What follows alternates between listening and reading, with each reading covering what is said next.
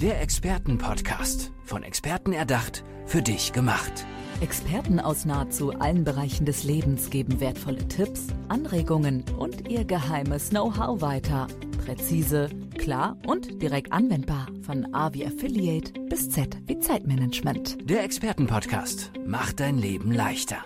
Heute geht es um das große Ganze, um die Welt, um die Natur und darum, wie wir unser Leben verlängern können und die des Planeten. Christina, habe ich das so richtig schon mal beschrieben? Ja, das hast du. Super. Mir gegenüber sitzt Christina Christiansen. Sie ist Expertin für Klimawandel. Schön, dass du da bist. Hi. Schön hier zu sein, danke. Du, ich sehe hier ganz viel auf dem Zettel, ne, was du anbietest. So ein dreimonatiges Coaching für Privatpersonen, Vorträge und Schulungen in Firmen und Schulen, mehrstündige Seminare. Wow, das ist ganz schön viel. Und ich weiß auch noch, du hast irgendwie zig äh, wissenschaftliche Arbeiten veröffentlicht rund ja. ums Thema. Das heißt, du bist aus der Praxis, ja, äh, aus der Praxis, also aus der Arbeitspraxis und auch aus dem wissenschaftlichen Bereich. So. Wie bringst du das Ganze zusammen? Also mir ist es wichtig, dass man eben hier interdisziplinär arbeitet. Das heißt, gerade weil das Thema Klimawandel eben nicht nur auf einen Punkt sich bezieht, sondern es bezieht sich auf die Gesellschaft, es bezieht sich auf jeden Einzelnen, es bezieht sich auf die Wirtschaft. Jede Teile sind hier von, von, von betroffen und gerade deswegen finde ich es wichtig, da wissenschaftlich ranzugehen und dann eben auch nicht nur aus einer Disziplin, sondern ähm, aus möglichst vielen Disziplinen die Erkenntnisse, die man zum Klimawandel hat, seinen Folgen etc. mit reinzubringen und das dann eben praktisch wieder runterzubrechen für den Einzelnen. Warum liegt dir das Thema so am Herzen? Wie bist du drauf gekommen? Ja, das war eigentlich Zufall. Also ich habe ähm, früher hatte ich den Fokus abonniert und habe jeden Morgen beim Frühstück habe ich immer da drin gelesen und äh, auf einem Artikel, da ging, da war ein ganz großes Bild und dann hat man äh, Frauen gesehen, die ähm, auf ihren Köpfen Kübeln haben und gerade aus dem Wasser aufsteigen. Das fand ich super skurril und dachte, okay, es sieht interessant aus, ich lese mal den Text dazu. Ja, und da ging es darum, dass ähm, Menschen in Afrika auf den Meeresgrund tauchen, mit diesen, also äh, in diese Kübel den Meeressand vom, vom Meeresboden da reinmachen, nach oben tauchen und dieser Sand wird dann eben getrocknet und in unsere Industrieländer zum Beispiel gebracht, damit wir hier dann Häuser bauen können. Und das fand ich einfach nur krass. Also das dachte ich so, irre. Also weißt du, Sand liegt überall im genau. Sandkasten bei uns. Das ist ein tolles Baumaterial. Es ist und irgendwie im Überfluss richtig. hier. Und die tauchen da auf den, auf den Meeresgrund und holen das da mit Kübeln hoch. Also ich fand das, äh, dieses Bild, das hat sich mir auf jeden Fall eingeprägt. Mhm. Ähm, war ein guter Journalist. äh, das das bin ich nicht mehr losgeworden. Und ähm, wie ging es dann weiter für dich danach? Ich hatte ähm, eigentlich ungefähr zeitgleich, lustigerweise, hatte ich ein Seminar besucht. Da ging es darum, warum Menschen sich in Bezug auf die Umwelt wie verhalten. Also mein Thema war da zum Beispiel, warum kauft man ein Elektroauto? Also geht es dann eher darum, wirklich, dass man was für die Umwelt tun möchte oder geht es, hat das Prestigegründe? Und äh, dass ich diese beiden Sachen dann so ungefähr zeitgleich äh, in meinem Leben, dass die da stattgefunden haben, das hat dann dazu geführt, dass ich dachte, okay, ich will da in dem Thema drin bleiben. Das äh, interessiert mich wirklich richtig doll. Und ähm, ja, bin dann mit meinen späteren Studien dann eben dann auch weiter in dieser Richtung geblieben. Mhm, du bist 1990 geboren. Ja. Würdest du sagen, das ist so das Thema, nee, anders gefragt, weil es ist das Thema deiner Generation. Aber würdest du sagen, ist es eben so, so wichtig, das eben auf die Art und Weise, wie du das machst, anzugehen, interdisziplinär?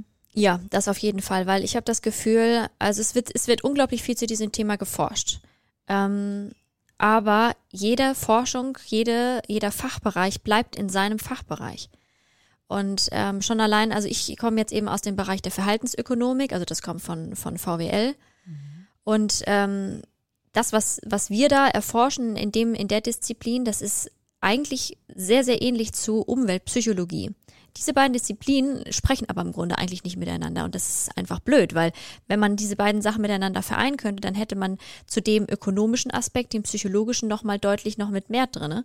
Und ähm, ich glaube, dass wir eben ja nur nur das Problem des Klimawandels lösen können, wenn wir das im Ganzen betrachten. Ja, ähm, vielleicht ist das für manche noch so ein bisschen abstrakt. Ne? Mhm. Also du bist ja voll im Thema drin, du, äh, das ja. ist so dein Fachbereich irgendwie. Vielleicht hast du noch mal so ein ganz anschauliches Beispiel, wie deine Forschung, wie deine Arbeit aussieht tatsächlich, womit du dich beschäftigst. Genau, also ähm, zum einen schaue ich einfach was hat der Klimawandel denn jetzt für uns hier konkret für Auswirkungen? So, also wir denken dann irgendwie, ja, das, äh, weiß ich nicht, zum Beispiel Landwirtschaft in Afrika ist dann nicht mehr möglich, das interessiert uns hier jetzt erstmal nicht.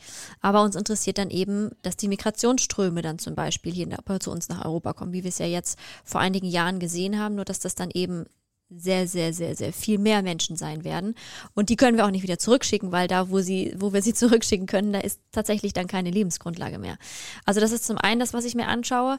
Ähm, also Bereich Klimaforschung. Dann schaue ich mir an Ver Ver Bereich Verhaltensforschung. Also das heißt, ähm, wie jetzt zum Beispiel bei dem Elektroauto, wo ich geguckt habe, äh, warum kauft sich jemand ein Elektroauto, zu schauen, warum zum Beispiel trennen wir jetzt nicht den Müll oder ähm, warum essen wir Fleisch. Also erstmal ähm, die Hintergründe davon aufzudecken und dann die Wechselwirkungen zu betrachten. Also das heißt, wenn jetzt jemand zum Beispiel Fleisch isst, wie wirkt sich das auf den Einzelnen aus und wie wirkt sich das wiederum auf das Klima aus? So, das heißt, die Brücke zu schlagen von der Wissenschaft, von dem eher abstrakten, zu dem, was wir sowieso jeden Tag tun und das miteinander zu verbinden.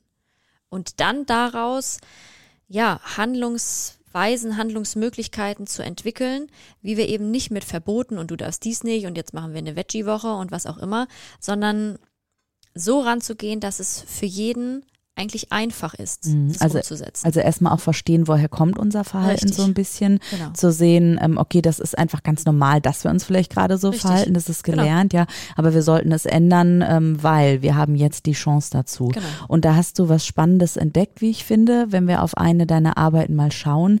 Da sagst du ganz klar, also hm, man kann nicht so ganz pauschal sagen, Diesel ist immer Daumen runter und E-Auto ist immer Daumen hoch, super. So ähm, kannst du das noch ein bisschen weiter ausführen für die Zuhörenden? Ja, also es ist so, wenn wir uns anschauen, ob etwas umweltschädlich ist oder umweltfreundlich ist, dann gucken die meisten Menschen auf das Offensichtliche, was sie sehen. So, aber wir müssen uns immer den ganzen Produktzyklus eines Produkts angucken. Das heißt, aus welchem, aus welchen Rohstoffen besteht ein Produkt? Wenn wir jetzt eben zum Beispiel mal ähm, das Thema Auto nehmen, dann haben wir erstmal das Auto an sich, also die ganze Karosserie. So, wir haben die Reifen etc. Und dann haben wir den Motor, jetzt, um jetzt beim, beim, beim Diesel zu bleiben. So. Das heißt, ich schaue erstmal, ich habe diese ganzen Rohstoffe. Ähm, wo beziehe ich die her? Ähm, was verursacht das für Umweltkosten, nenne ich das jetzt mal so. Dann habe ich das mittlere, das aktuelle, das Auto fährt. Okay, ähm, da werden Emissionen verbraucht, ich brauche Öl und, und CO2 wird verdampft, um das so zu, zusammenzubrechen. Und dann, okay, das Auto kann jetzt nicht mehr benutzt werden, das muss jetzt verschrottet werden. Was passiert dann mit dem Auto? Also können die Teile wiederverwendet werden, können die recycelt werden und in den Kreislauf wieder zurückgegeben werden? Oder sind die, werden die zum Beispiel verbrannt, wodurch das Verbrennen ja dann auch wieder CO2 entsteht? Also das heißt, man muss sich immer den ganzen kompletten Produktzyklus eines Produkts angucken, den Lebenszyklus angucken, um sagen zu können, ob das Produkt oder inwiefern das Produkt umweltschädlich ist oder nicht. So, und um jetzt auf deine Frage zurückzukommen, wenn wir uns da eben jetzt ein Auto mit Diesel angucken und ein Auto mit Elektroantrieb, dann ist es so, dass ähm, die Batterie einen unglaublich hohen Ressourcenverbrauch hat. Also die Batterie, die besteht aus Lithium, die besteht aus Kobalt. Das sind nicht erneuerbare Ressourcen. Das heißt, wir haben das Gleiche, was wir jetzt sagen, wir können jetzt kein Diesel mehr oder kein, kein, kein, ähm, keine Öle mehr nehmen, weil die ja irgendwann aufgebraucht sind, ist das aber bei den Inhaltsstoffen von Batterien genau das Gleiche. Also wir verlagern damit nur das Problem und haben es nicht gelöst. Also es muss eigentlich eine komplette Verkehrswende her, wenn man so will, ja? Richtig. Und zumal mhm. halt eben so eine Batterie, die lässt sich auch nicht äh, recyceln. Also es ist nicht so, dass wir sagen können, äh, da sind eben auch Edel Edelmetalle drin, dass wir die dann eben wieder zurückführen in den Kreislauf, das ist äh, unglaublich schwierig. So, mm, verstehe. Und, und, mit vielen Kosten verbunden und das machen die Unternehmen dann nicht. Das kommt ja. dann auf den Müll. Ja, weißt du, was ich in der Vorbereitung noch gelesen habe? Mhm. Ähm, dass du gesagt hast, dein Rettungsring tötet uns alle. Ja. So, ne? Und ähm, ich weiß genau, was du damit meinst auch. Und ich glaube, das wird auch sehr deutlich, weil es eben so präzise formuliert ist, ne? Aber ich denke mir dann, okay, es ist echt eine sehr drastische Sprache hier, ne? Also die Vokabel aus der ja. Hölle, so könntest du sagen, ne? Und manche Menschen motiviert das natürlich auch, wenn ich an Greta Thunberg denke, mhm. ne? The house is oder our house is on fire mhm. und I want you to panic. Das sind sehr drastische Worte. Es kann motivieren, es kann aber auch eine Abwehrhaltung passieren, es kann auch lähmen. Mhm. Glaubst du, dass es hilft, wenn es so drastisch dargestellt wird? Oder würdest du sagen, wir müssen doch ein Miteinander finden, um das eben ganz klar und auch mit weniger Emotionen vielleicht zu betrachten, das Thema? Also ich glaube, um hier einfach die Dringlichkeit zu verdeutlichen, ist es notwendig, hier auch deutliche Sprache zu verwenden, die auf jeden Fall provozierend ist. Klar, die ist ja auch bewusst so gewählt. So. Ähm, weil dann schaut man erstmal hin. Ähm, auch wenn wir blöd finden, was in der Bildzeitung drinsteht, aber irgendwie, wir lesen dann vielleicht doch den Artikel, weil die, die, die Überschrift so reißerisch war, so nach dem Motto.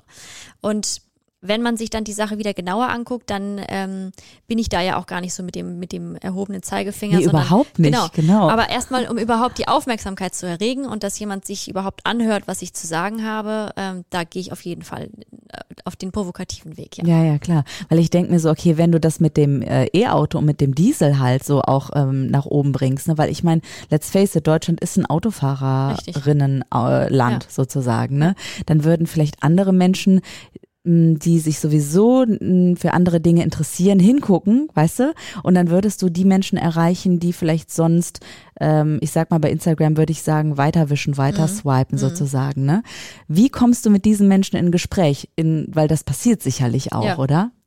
Also die kommen dann mit ihrem klassischen Shitstorm und sagen, ja, das stimmt alles nicht und was du da erzählst. Und dann, ähm, also ich bin immer offen für alle Meinungen. Mhm. Und ähm, wie, wie auch in meiner Forschung geht es immer erstmal darum, rauszufinden, wo haben die denn jetzt ihre Meinung her? Und frag sie dann auch ganz einfach.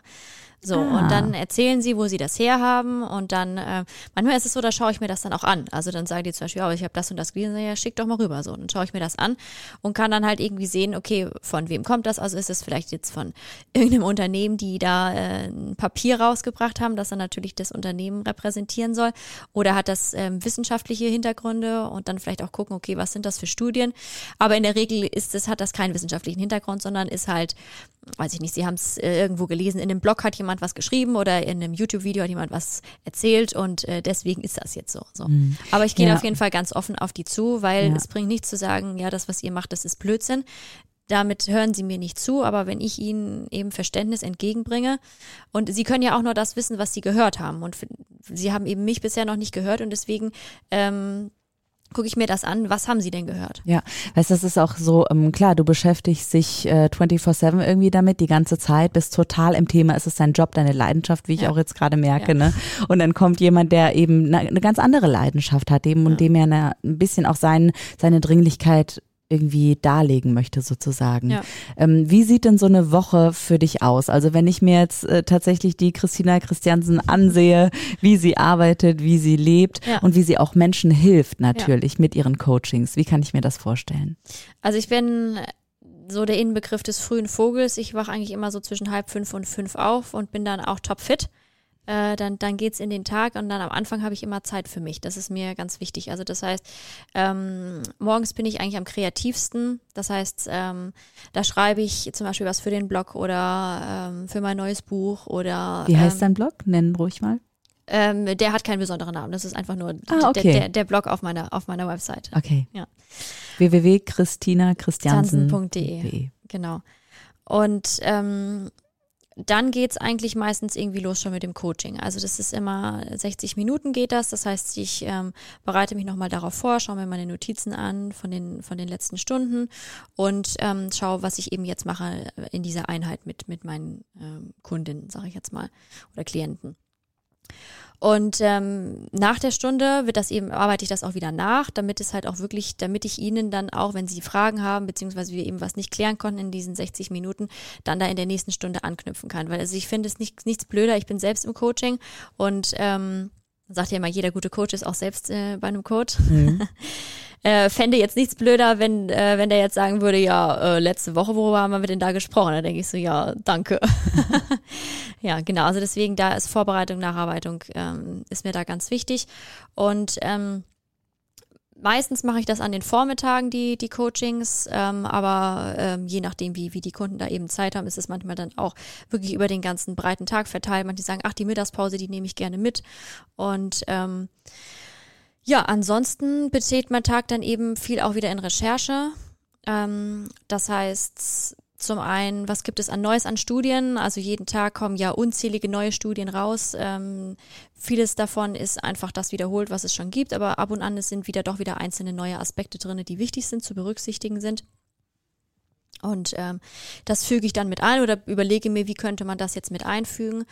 Und ähm, ja, dann äh, kommt der Ausgleich. Also Sport ist mir super wichtig. Das also draußen sein in der Natur äh, gibt mir unglaublich viel Energie und äh, das versuche ich auch jeden Tag zu machen. Manchmal klappt es nicht, aber sonst ja. Ja, sonst bist du sehr diszipliniert und möchtest auch einfach, um den Kopf mal frei zu kriegen. Genau. Und die Natur natürlich auch draußen zu genießen, Richtig. die dann um dich herum ist. Genau. genau. Okay, wer kommt denn zu dir? Also welche Kundinnen und Kunden hast du? Wer lässt sich von dir helfen? Damit die Leute, die jetzt Ja. gerade zuhören, auch denken, ah, okay, da rufe ich Christina mal an. Also das sind zum einen die, die sich schon sehr für das Thema Klima interessieren und einfach wissen wollen, was kann ich da jetzt konkret tun. Also die vielleicht auch ähm, ein bisschen verzweifelt sind und sagen, ja, aber jetzt trenne ich doch schon den Müll und jetzt benutze ich doch schon keine Papier, äh, keine Plastikflaschen mehr und ähm, habe ich denn jetzt überhaupt noch einen Einfluss und wie geht es denn jetzt weiter? Also das sind zum einen die, dann sind es zum anderen die, die in ihren Gewohnheiten feststecken. Also ähm, jemand, der vielleicht schon jedes Jahr wieder versucht, ein Neujahr abzunehmen und es klappt einfach nicht und sich denkt, warum klappt das denn einfach nicht? Ich verstehe es nicht, ich habe es doch schon so oft probiert und weiß ich nicht, die Ananas-Diät und die ähm, äh, frisst die Hälfte und alles hat nicht geklappt und äh, also jemand, der aus dem Aspekt ähm, kommt, wo erstmal das Klima an sich erstmal augenscheinlich keine Rolle spielt. So. Ja, ich bin total überrascht gerade. Ich denke so, hey, was hat denn das jetzt mit Klima zu tun? Äh, dazu gleich mehr gerne. Und dann gibt's die, die eben aus beiden Aspekten gleichzeitig kommen. Also die sagen, ähm, ich will meine Gewohnheiten ändern und ähm, will, dass sich in meinem Leben was ändert und ich will auch gleichzeitig was für den Klimaschutz tun, finde ich klasse. Ähm, was hat das denn miteinander zu tun? Ja, Ja. und das ist meine Frage auch. Was Ja. hat das eine mit dem anderen zu tun? Wir haben noch so zwei Minuten. alles klar. Okay, also ähm, Steckt bestimmt eine längere Geschichte dahinter. Ich- Deswegen habe ich das mit kurz. den zwei Minuten gesagt. Der Klimawandel basiert auf unserem menschlichen Verhalten, unser menschliches Verhalten basiert auf unseren Gewohnheiten, unsere Gewohnheiten basieren auf unserem Selbstwertgefühl. So, das heißt, wenn wir den Klimawandel ändern wollen, müssen wir als erstes unser Selbstwertgefühl ändern und dadurch eben dann unsere Gewohnheiten, unser Verhalten und so kommen wir dann zum großen Ganzen. Wahnsinn, das war mal richtig auf den Punkt, meine Ja. Güte. Wie machst du das selbst im Alltag? Irgendwie fährst du äh, viel Fahrrad oder weißt du, dass ähm, wir ein paar Tipps geben können, Mhm. einfach wie das sich im Alltag einfach ganz klar umsetzen lässt? Also für mich ist es immer wichtig, dass es nicht mit großem Aufwand verbunden ist. Also zum Beispiel, ich trinke Wasser aus Glasflaschen, da fahre ich nicht mit dem Fahrrad und ein Lastenrad habe ich auch nicht, weil das einfach mit dem Parken in Hannover irre ist. Sondern da fahre ich mit dem Auto hin. Aber dann nehme ich eben was auf dem Weg dann gleich noch mit. So, also das heißt, ich mache einmal in der Woche mache ich den Großeinkauf, da wird für die ganze Woche äh, wird eingekauft und dann ist das Thema Einkauf erledigt. So, ansonsten versuche ich so viel wie möglich entweder zu Fuß zu gehen oder mit dem Fahrrad zu fahren. Und ähm, ich finde, hier sollte jeder eben gucken, welche kurzen Wege zum Beispiel kann er denn jetzt statt mit dem Auto, mit dem Radfahren oder mit den öffentlichen Verkehrsmitteln. Denn es Aber sind ja nicht, aber nicht auf Biegen und Brechen sagen, ja, okay, jetzt muss ich da aber eine halbe Stunde hinfahren und mit dem Auto sind es drei Minuten und das habe ich nicht und dann passt das mit dem Timing nicht mehr. Da setzt man sich selbst nur unter Stress und dann macht man das einmal und dann denkt man sich nie wieder Radfahren. Ja, ja, du hast recht. Also ich bin mir sicher, dass jede und jeder, wenn er das nächste Mal ähm, Sand sieht, tatsächlich, sich an dich erinnern wird oder ein Dieselwagen oder ein E-Auto oder so Ja. eine Überlegung hat. Und wenn er oder sie noch Fragen hat, gerne melden bei Christina Christiansen, heute hier im Expertenpodcast gewesen. Herzlichen Dank, Christina. Vielen Dank. Der Expertenpodcast. Von Experten erdacht, für dich gemacht. Wertvolle Tipps, Anregungen und ihr geheimes Know-how. Präzise, klar und direkt anwendbar. Der Expertenpodcast macht dein Leben leichter.